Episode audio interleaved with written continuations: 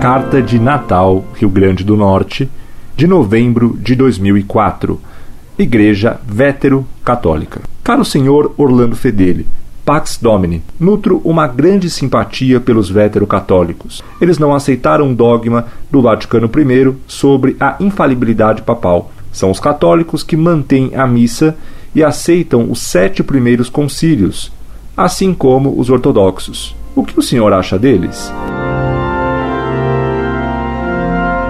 Muito prezado, salve Maria. Os vétero-católicos se tornaram hereges ao recusarem o dogma da infabilidade pontifícia, ao qual eles se haviam oposto no Concílio Vaticano I. Ao fato de que eles apoiem a missa de sempre, não os exime de sua heresia antipapal. Também não basta aceitarem os sete primeiros concílios. Devemos aceitar todos os concílios dogmáticos e infalíveis da Igreja, caso contrário, se cai em heresia. Deve-se tomar cuidado, quer para não cair em heresia, quer para não cair no cisma. A defesa da missa antiga não pode levar à revolta contra a autoridade papal, a ponto de separar-se da Igreja, que é o erro atual dos chamados sede-vacantistas, que de fato estão em cisma.